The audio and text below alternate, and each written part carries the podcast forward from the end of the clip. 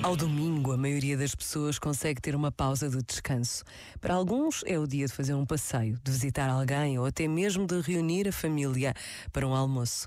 Para outros, é só mais um dia, em tudo igual aos outros. Para outros, ainda, é dia de ir à missa, de levar as crianças à catequese, de ter um tempo para Deus. Nesta pausa de reflexão e oração, a pergunta pode acontecer: como quer viver este domingo?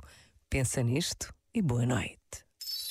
Este momento está disponível em podcast no site e na app.